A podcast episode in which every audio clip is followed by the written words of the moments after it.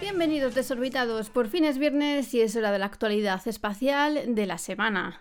Hoy os contaré la puesta en escena del nuevo cohete de Blue Origin. La Agencia Espacial Europea supervisa el reingreso de uno de sus míticos satélites. Uno de los componentes vitales del satélite SpainSat NG pasa las pruebas de verificación. La NASA vuelve a la Luna tras más de 50 años con la misión de Intuitive Machines. Y PLD Space lidera un proyecto innovador de la Agencia Espacial Europea. Preparados, 3, 2, 1, despegamos. 3, 2, 1, 0.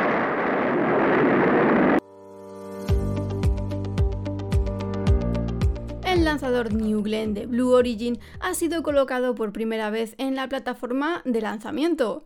Este hito representa la primera vista del lanzador de carga pesada que respaldará una multitud de misiones de clientes y programas de Blue Origin, incluido el regreso a la Luna como parte del programa Artemis de la NASA. Todo lo que hay en la plataforma es hardware real de New Glenn. Este cambio es uno de una serie de importantes hitos de fabricación y pruebas integradas en preparación para el primer lanzamiento de New Glenn a finales de este año. La campaña de prueba permite a los equipos practicar, validar y aumentar la competencia en la integración de vehículos, el transporte, el apoyo terrestre y las operaciones de lanzamiento.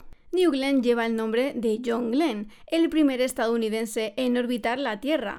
El cohete tiene más de 98 metros de altura, aproximadamente la altura de un edificio de 30 pisos, y cuenta con un carenado de carga útil de 7 metros, lo que permite duplicar el volumen de los sistemas de lanzamiento comerciales estándar de 5 metros.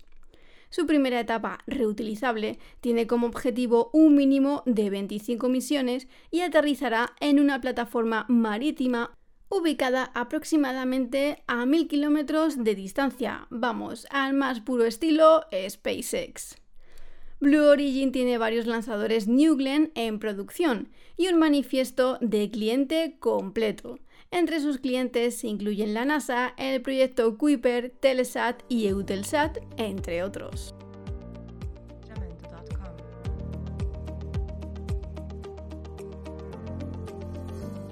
El satélite ERS-2 de la Agencia Espacial Europea ha completado su reentrada en la atmósfera sobre el Océano Pacífico Norte y no se registraron daños a ninguna propiedad. El segundo satélite europeo de teledetección de la ESA se lanzó hace casi 30 años, el 21 de abril de 1995, y proporcionó datos inestimables a largo plazo sobre la superficie terrestre de la Tierra, las temperaturas de los océanos y la capa de ozono. También se le pidió que supervisara y ayudara en la respuesta a los desastres naturales. Habiendo superado con creces su vida útil prevista de tres años, la ESA decidió sacar de órbita al ERS-2 en 2011, a la luz de la creciente preocupación por el peligro a largo plazo que representan los desechos orbitales para las actividades espaciales actuales y futuras.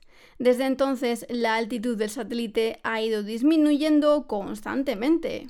El 21 de febrero alcanzó la altitud crítica de unos 80 kilómetros, en la que la resistencia atmosférica fue tan fuerte que empezó a romperse en pedazos una campaña internacional en la que participaron el Comité Interinstitucional de Coordinación de Desechos Espaciales y la Oficina de Desechos Espaciales de la ESA, supervisó el reingreso.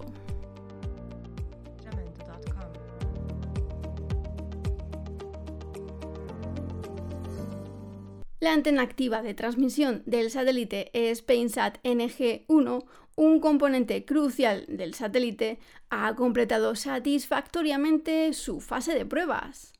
Estas pruebas, realizadas en un entorno simulado de vacío térmico, representan un paso fundamental en la validación del funcionamiento del satélite en condiciones extremas del espacio. La antena fue sometida a variaciones extremas de temperatura y condiciones de vacío para evaluar su resistencia y rendimiento bajo estrés. Los resultados han sido excepcionales, demostrando la fiabilidad y eficacia del diseño.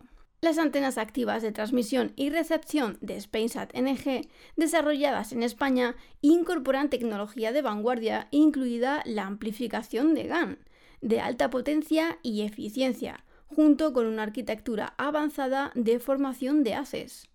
Esta combinación proporciona al sistema una flexibilidad excepcional y capacidades avanzadas de protección contra interferencias y amenazas externas. Se espera que el satélite SpainSat NG-1 entre en servicio en 2025, ofreciendo cobertura a Europa, África y América desde su órbita geoestacionaria, fortaleciendo así la capacidad de comunicaciones y defensa del gobierno español.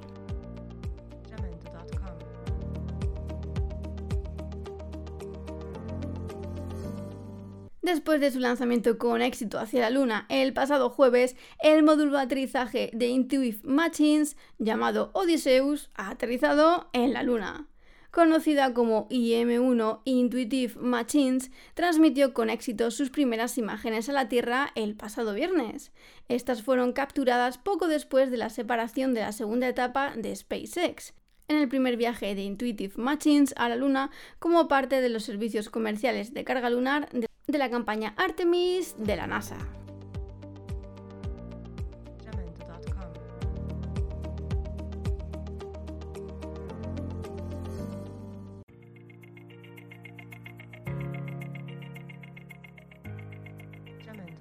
Pered Space ha sido seleccionada por la Agencia Espacial Europea para llevar a cabo un proyecto en el ámbito del transporte espacial.